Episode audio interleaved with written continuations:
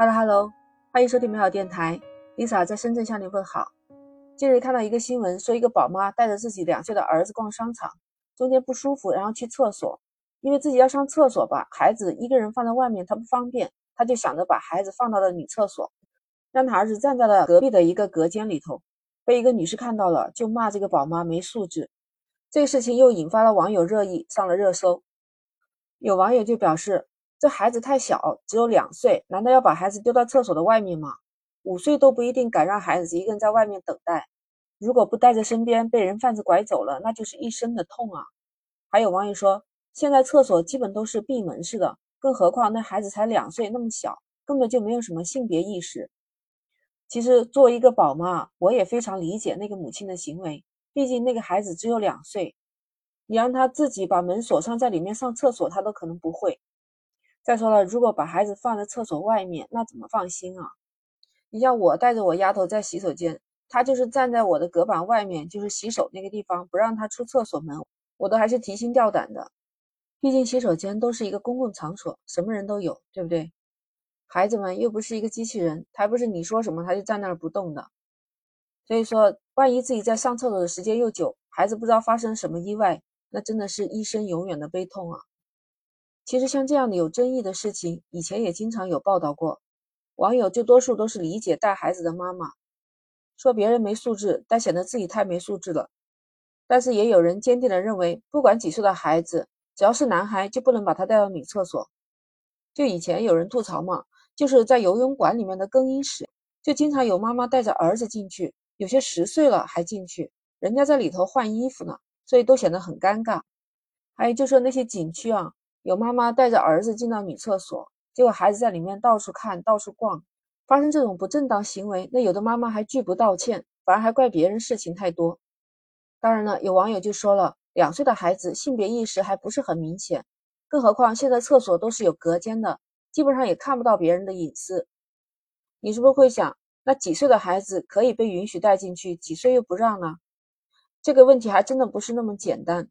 首先，孩子什么时候可以学会自己上厕所这个问题，都知道有句话叫“一把屎一把尿的把孩子拉扯大”。那你知道吧？很小的时候，孩子是不会自己上厕所的，都是父母亲人帮着代办的。就是上了幼儿园，有很多孩子还不太会，有时候是老师、保育员阿姨帮着他们上厕所、系裤子这些。那么接下来，另外一个问题涉及到孩子的安全问题。都知道，公共厕所这个地方是一个公共环境。要保护孩子，避免受到性侵犯，还有被拐卖这些公共安全问题了。所以有很多地区的厕所有明确的年龄限制。你像我们旁边的香港地区，它就有一个公厕行为规则，明确规定五岁以上的儿童不得进入异性厕所，五岁以下的儿童必须有合适的人员陪同情况下，才允许进入异性厕所。那么在国外一般也有这样的规定，禁止年龄超过六岁的儿童。到异性的更衣室或者是洗手间这类公共区域的一些规定，甚至有的地方啊还呼吁提出一个叫公共厕所安全指南，可以的话就是有当时的保安人员或者是企业员工啊，不是陌生的那些人啊，去帮助那些儿童，由他们去带着儿童去上厕所。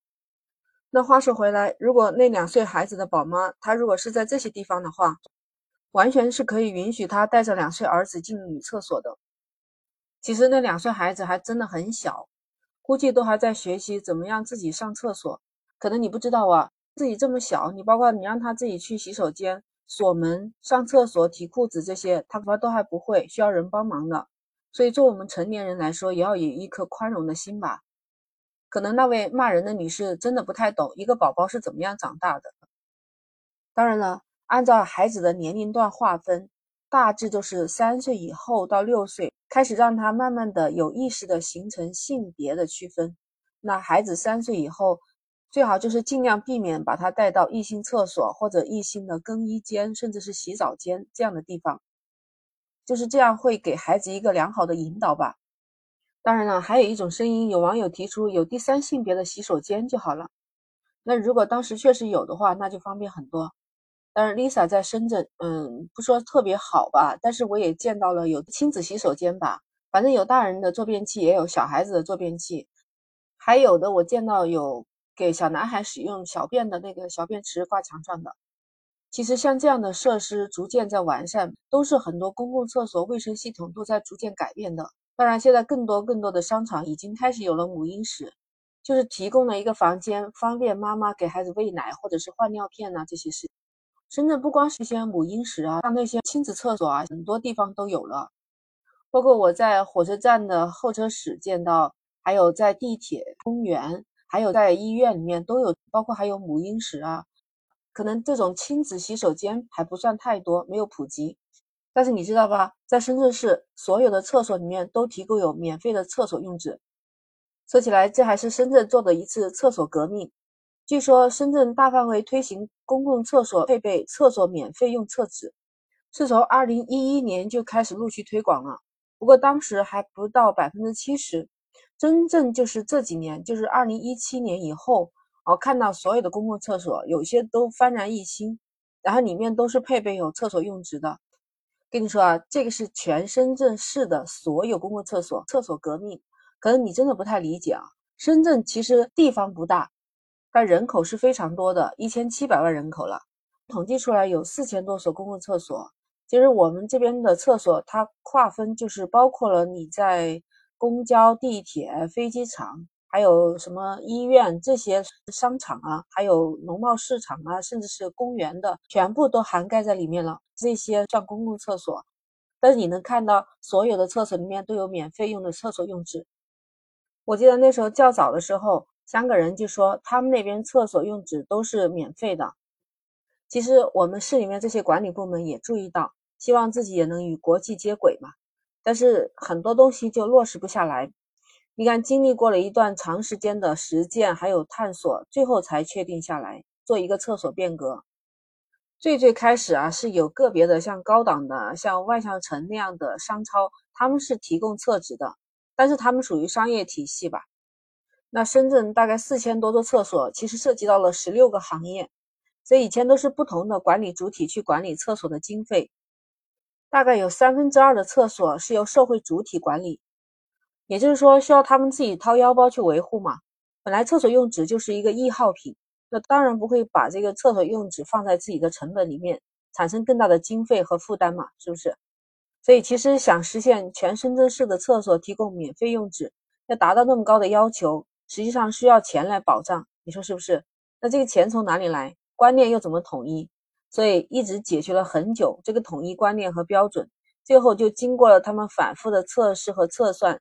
以及讨论到最后，这个厕所革命还是行动起来了，所以专门单列出来了厕所用纸的消耗量、定额还有经费，哎，这样就有了经费保障做一个基础，管理部门就希望把自己的服务做到位，提升他们的服务意识，你知道吧？同时，我们深圳市的城市管理和综合执法局在全国首创了一个叫做深圳市环境卫生指数评测机制。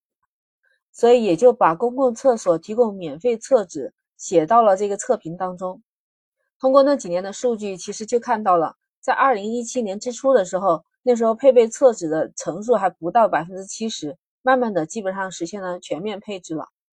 其实他们指的不是每一间厕所配备一个这样的厕纸啊，要求是在每一个相应的坑位，也就是厕位里面配备相应的厕纸。哎，那其实问题也来了。那厕所用纸是一个动态使用纸，到了个别场所、公共场所的用纸供应跟不上，补充也不及时，所以啊，城管部门会经常加强这些测评，然后监督巡查工作。哎，我跟你说，今日就有一个新闻报道了，家乐福商超，你知道吧？啊，家乐福就是跟沃尔玛齐名的，是外资进入的连锁商业超市嘛。近日，家乐福就是因为厕所用纸的管理上没有达标，所以被罚款了五百块钱。新闻上是这么写的：深圳家乐福商业有限公司因违反《深圳公共厕所管理办法》，被家乐福所在的街道沙头街道办事处罚款五百块。罚款日期是八月三十日罚款的。罚款的那家是福田区华强路的家乐福，是二楼的公共厕所存在管理配套设施未达标或者未配备纸巾。哎，你别笑，虽然说这五百元对一个商超可能不是什么。说明政府部门还是挺注重的，这也是给我们老百姓造福了嘛。被罚的这家企业，他以后就知道要把它规范好。那没有被罚的企业看到被罚了，是不是也会在这个事情上要引起重视？